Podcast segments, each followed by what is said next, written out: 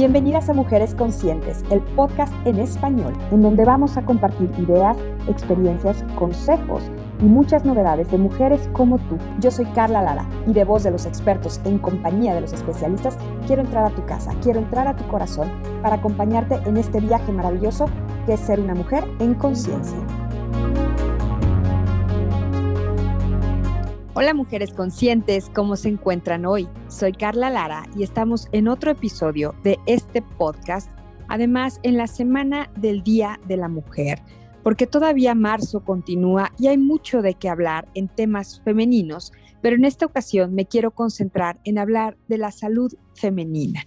Y es que hay mucho que decir y mucho que aprender y también hay muchos mitos pero ya saben que a mí uno de los temas que más me gustan es hablar del sistema inmune y de cómo reacciona frente a un montón de situaciones de salud o que ponen en peligro nuestra salud y de cómo ese sistema inmune está conectado de mil formas a la microbiota humana y en las mujeres no es la excepción.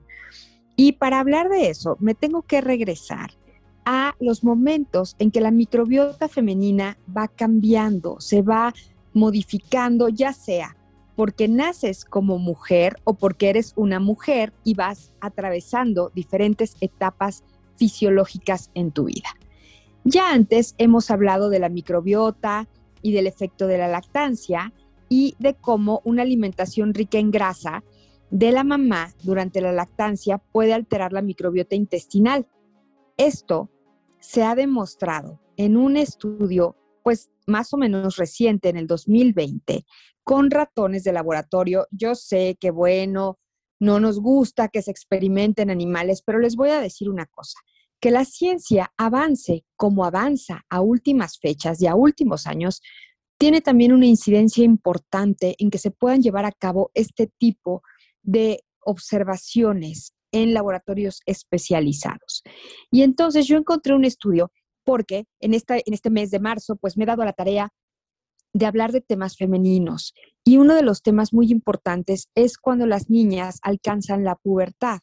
Y se está demostrando que la pubertad precoz está sucediendo con índices muy altos en nuestro país.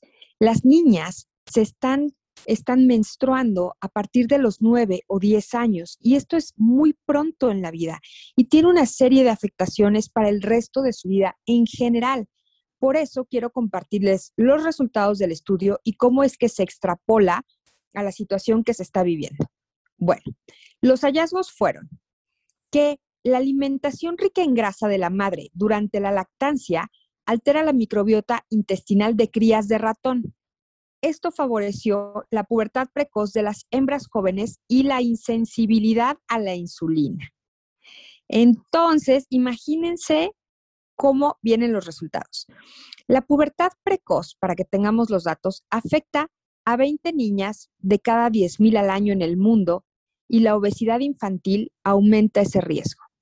O sea, les estoy diciendo que en nuestro país estamos viviendo ambas situaciones. Niñas con, pubertad precoz que además tienen una condición de obesidad infantil.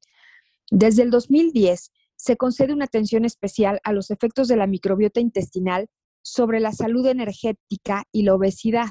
Aunque son muchos los factores que pueden influir en esta microbiota, como ya también lo hemos platicado antes, el uso de antibióticos, por ejemplo, el uso incluso de anticonceptivos. La lactancia materna parece desempeñar un papel predominante en la maduración.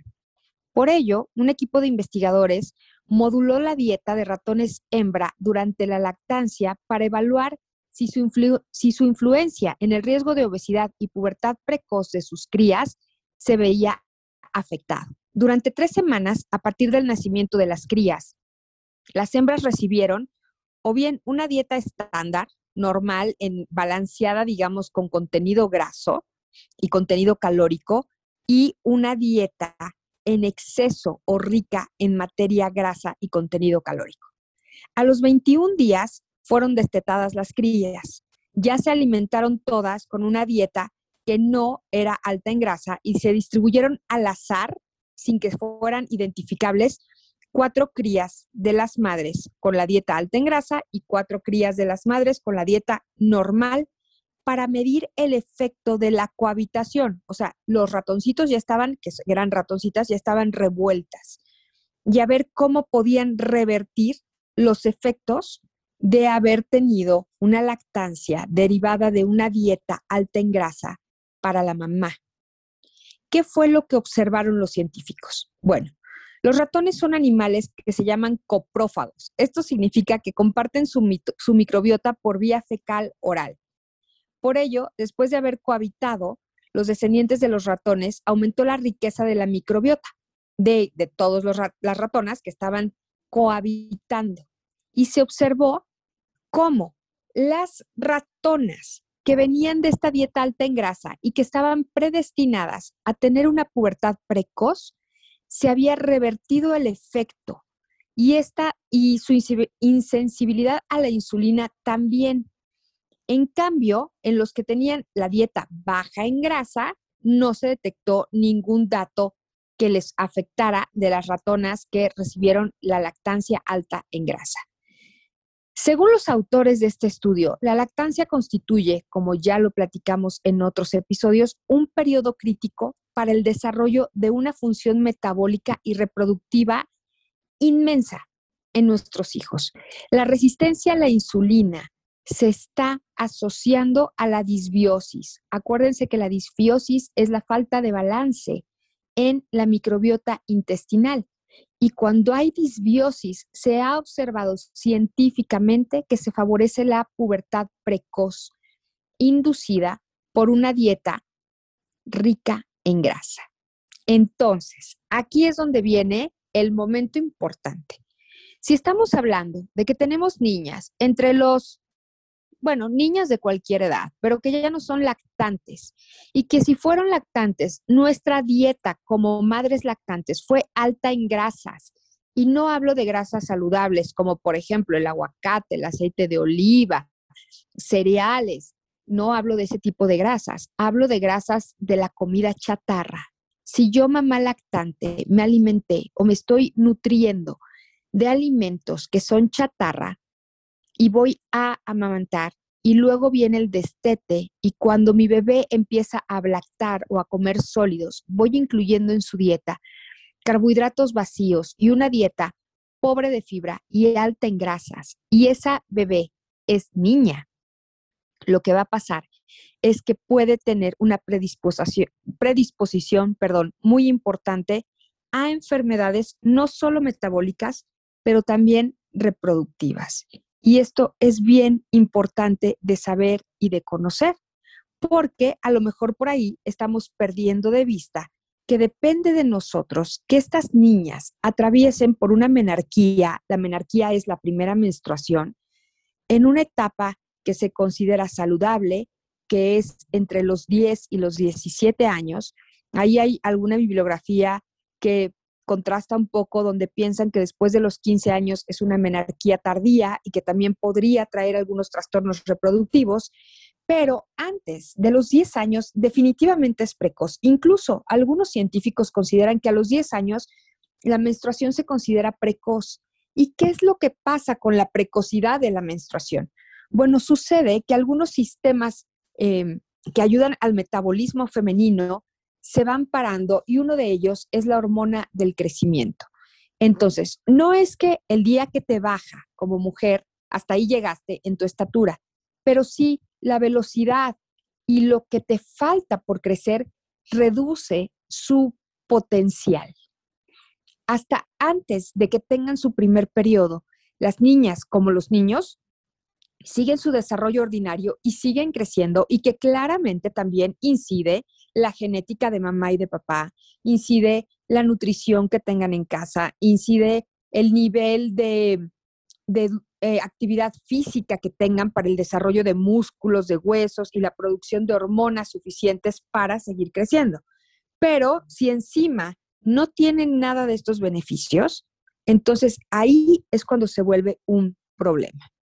Ahora, ¿en qué otros momentos la microbiota femenina se afecta? Bueno, ya hemos hablado en otras ocasiones que la vagina es un gran lugar donde existe microbiota. Y digo gran lugar porque no nada más es que existe una microbiota vaginal que es saludable en mujeres sanas y que requerimos para mantenernos protegidas de infecciones externas, de virus y de bacterias, pero que además inciden en el desarrollo de un embrión cuando hay un embarazo y que cuando hay un parto vaginal colonizan el cuerpo del bebé recién nacido cuando atraviesa por el canal de parto.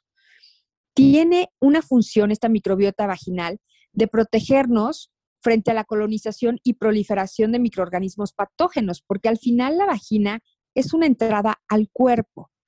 Ya dijimos hace un momento que la leche materna es otro, es una sustancia que contiene muchísima microbiota. Y eso es súper importante porque esta microbiota de la lactancia se va generando y empieza desde el embarazo. Esto es bien importante de conocer. Y también se modifica en el nacimiento. Entonces ya, ya llevamos casi que cuatro momentos que no es que estén en desorden, pero me pareció mencionarlos por orden de importancia. El primero es el periodo de la menstruación. El segundo es, bueno, el embarazo, el momento del nacimiento del bebé, luego la lactancia y también viene el momento de la menopausia. ¿En qué momento es que estamos perdiendo niveles de hormonas que favorecían antes nuestra salud y el correcto funcionamiento de, nuestro sistema inmune. Hoy escuché, por cierto, una definición de qué es el sistema inmunológico. La escuché en radio y me gustó mucho como para replicarla. Y decía el especialista, mira, el sistema inmunológico es un grupo de sistemas, por eso se llama sistema. Es el grupo de órganos que trabajan en conjunto y en armonía para defendernos de las cuestiones externas que pueden afectar la salud del cuerpo.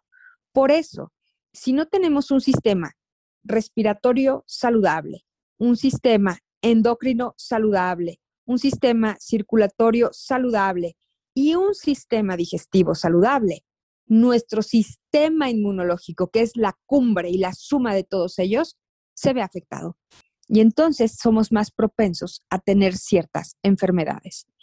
Pero ¿qué pasa cuando la microbiota femenina se afecta? Bueno, pues se afecta la microbiota vaginal, o sea, no solamente la intestinal, que ya lo hemos platicado en muchas ocasiones y no me canso de hacerlo, que sí, el cerebro está conectado con el intestino y está conectado con los pulmones y esos ejes pues determinan mucho nuestro estado de salud en general, tanto mental como respiratoria y digestiva, por decirlo menos. Pero también hay una conexión con la microbiota vaginal, y esto es importante, con la microbiota mamaria, que también es muy importante. Y por eso algunos expertos han estudiado a últimas fechas cómo hay un beneficio clínico cuando existe un consumo de probióticos en la salud ginecológica de las mujeres. Esto es bien importante, mujeres conscientes, porque de pronto creemos que nos vamos a ocupar de nuestra salud femenina hasta que venga el momento en que decida tener un hijo. ¿Y qué tal que nunca decido tener un hijo? Mi salud femenina no es menos importante. ¿Qué tal que decido tener un hijo, pero este bebé no puede nacer por vía natural vaginal y entonces es necesario realizar una cesárea y pierde ese momentum de ser colonizado por la microbiota vaginal? ¿Qué pasa si decido lactar a ese bebé, pero mi dieta no es una dieta adecuada para tener una lactancia materna saludable y nutricia para el bebé? ¿Qué pasa si no puedo dar de lactar y entonces no va a tener la suficiente microbiota mamaria que es tan importante para el resto de la vida del bebé? Bueno, pues todo eso es lo que tenemos que entender y que cuidar, porque los seres humanos nos transformamos a lo largo de nuestra existencia. Lo mismo sucede con nuestra microbiota intestinal.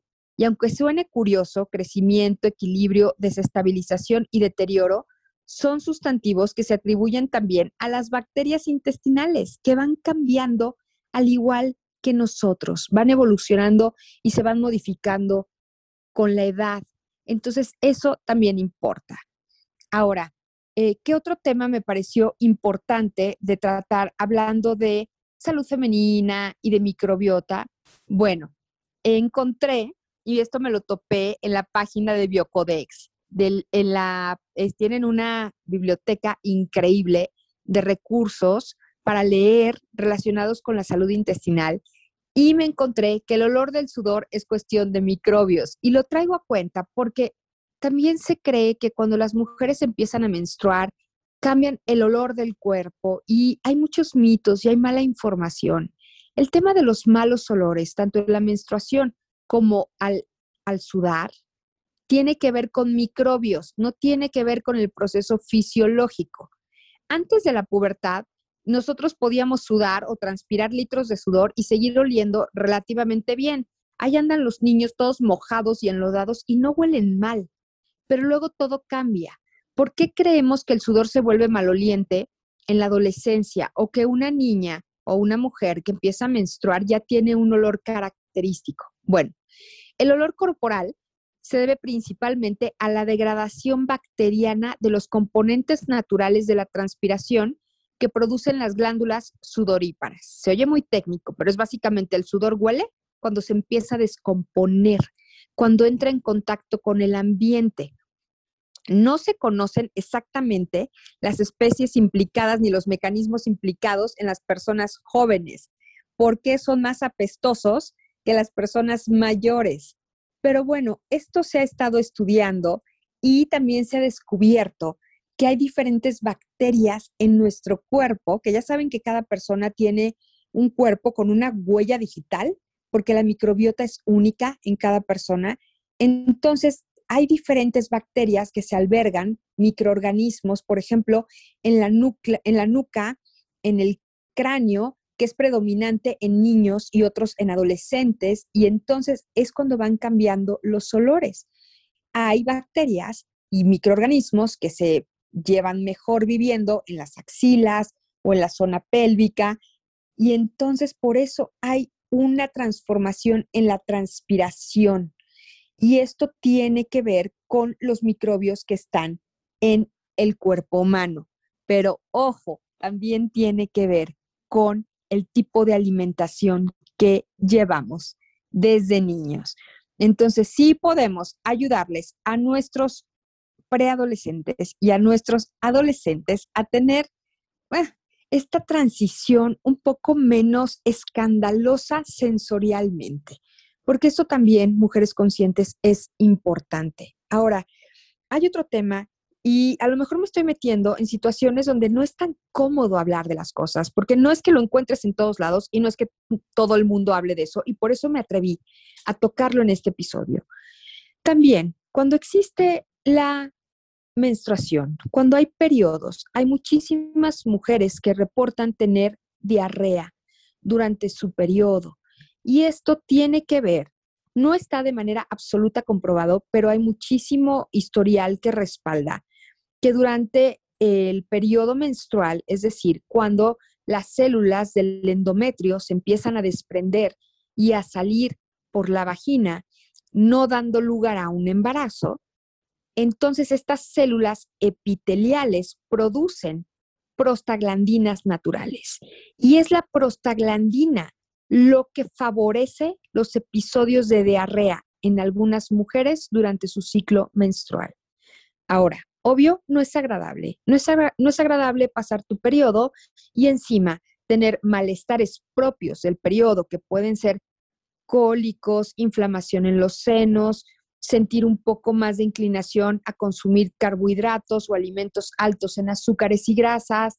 Algunas mujeres padecen dolor de cabeza, falta de energía y hay dolores o cólicos menstruales que que pueden ser incluso incapacitantes, pero bueno, probablemente ahí hay otras situaciones, por ejemplo, una endometriosis subdiagnosticada u otros temas.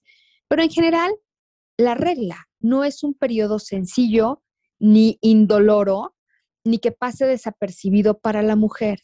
Y si además tu cuerpo es sensible a estas prostaglandinas y al cambio de hábitos que vives por un periodo de 12 a 4 días cada mes, porque te sientes distinta emocionalmente, distinta fisiológicamente y todo tu metabolismo también se afecta, incluso retienes más líquidos, te cuesta más trabajo hacer ejercicio, tu concentración disminuye, produce ciertas hormonas que te hacen sentir un poco irritable. Entonces, todo esto afecta la microbiota, no nada más la vaginal, pero también la intestinal. Por eso es súper importante que desde niñas, preadolescentes, adolescentes, mujeres jóvenes en desarrollo, mujeres adultas, mujeres premenopáusicas, menopáusicas y postmenopáusicas, tengamos una dieta equilibrada, rica en fibra, baja en carbohidratos vacíos, reducida en grasa, alta en alimentos fermentados que tengan probióticos naturales, alta en alimentos de origen natural verdes que tengan prebióticos naturales. ¿Para qué? Para que los prebióticos alimenten las bacterias que requerimos positivas y que son de nuestra fauna familiar en nuestro intestino, en nuestra vagina y en cualquier esfínter de nuestro cuerpo, y probióticos para reforzar de manera específica nuestro sistema intestinal, desde la microbiota bucal hasta la que está en todo el intestino. Porque con esto vamos a regular que nuestro sistema inmune reaccione de manera adecuada en todos los periodos de la vida femenina. Así sea que estemos en esta prepubertad, directamente entrando en la menarquía o que tengamos periodos regulares o irregulares que estén provocando algunos trastornos de salud adicionales en nuestro cuerpo, el consumo de probióticos y sobre todo si son de grado farmacéutico durante el periodo podrían ayudar muchísimo a que todo mejore, a que, por ejemplo, la diarrea se regule, sean cortas, sean menos abundantes y podamos sentirnos mejor con esto. Entonces, la recomendación en este sentido, mujeres conscientes, es incluir en su dieta el consumo de probióticos. No nada más porque voy a viajar, no nada más porque me voy a poner a dieta, no nada más porque consumí este, antibióticos o los voy a consumir, me los recetaron, tengo una prescripción, sino porque además voy a tener mi periodo. Esto es bien importante, porque también está comprobado que las mujeres somos mucho más eh, predispuestas a sufrir del síndrome de intestino irritable. Y esto no es un tema menor, porque vuelvo, no es que nos hagamos las víctimas, pero yo creo que ya tenemos suficiente en nuestro plato como para todavía echarle más. Entonces, mi recomendación en tema de probiótico grado farmacéutico es Floratil porque está elaborado de levadura, porque la supervivencia de el bicho que tiene el Saccharomyces boulardii dura en todo el tracto digestivo, desde que lo echamos a la boca hasta que lo excretamos, vivo. Que eso es lo importante. Aquí lo importante no nada más es, voy a cualquier tienda, me compro un frasco de probióticos y me los tomo, porque lo importante es ver qué tipo de probiótico es, si es el que yo necesito y si se va a mantener vivo en mi organismo. Porque si no está vivo o si no es en la cantidad suficiente, de poco o de nada me va a servir. Ahí está lo importante. Y también, si los voy a consumir de manera natural, ver que el producto fermentado, como el kefir, algunos yogurts, no pierdan la cadena de frío para que el consumo sea efectivo. Esto es súper importante.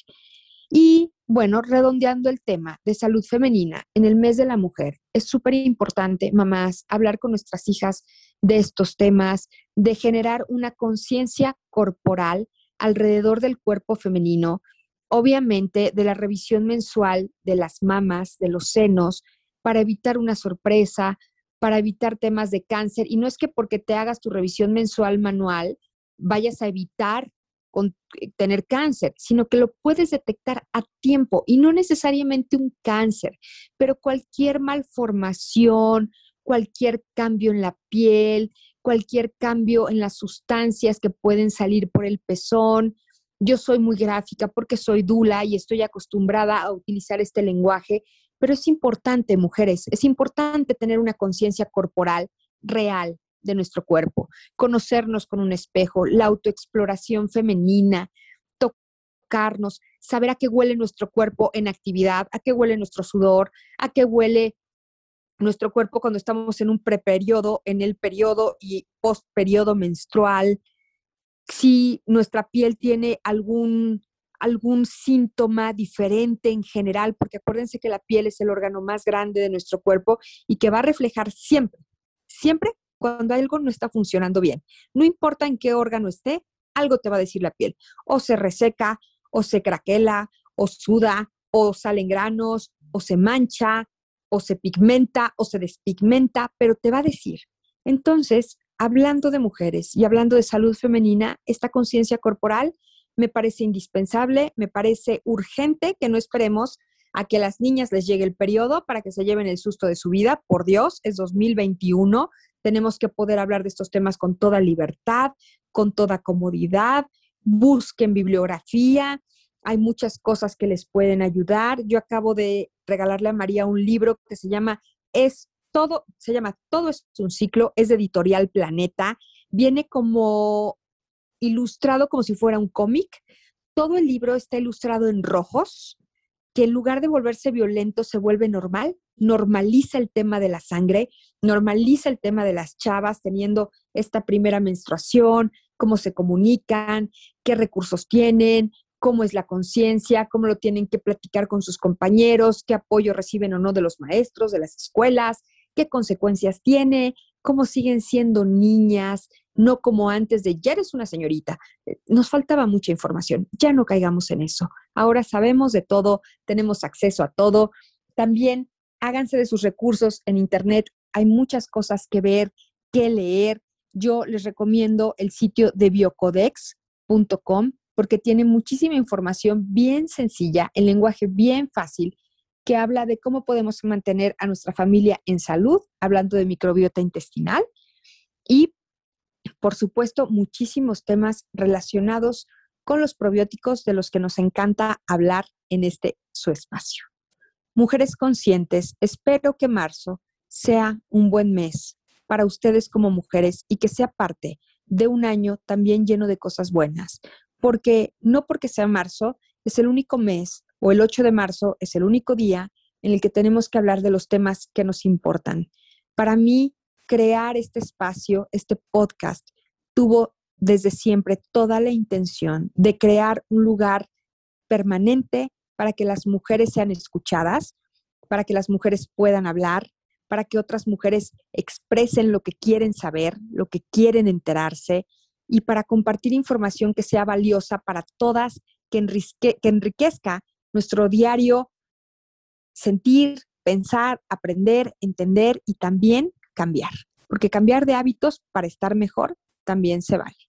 Les mando un beso y nos escuchamos en el próximo episodio de Mujeres Conscientes.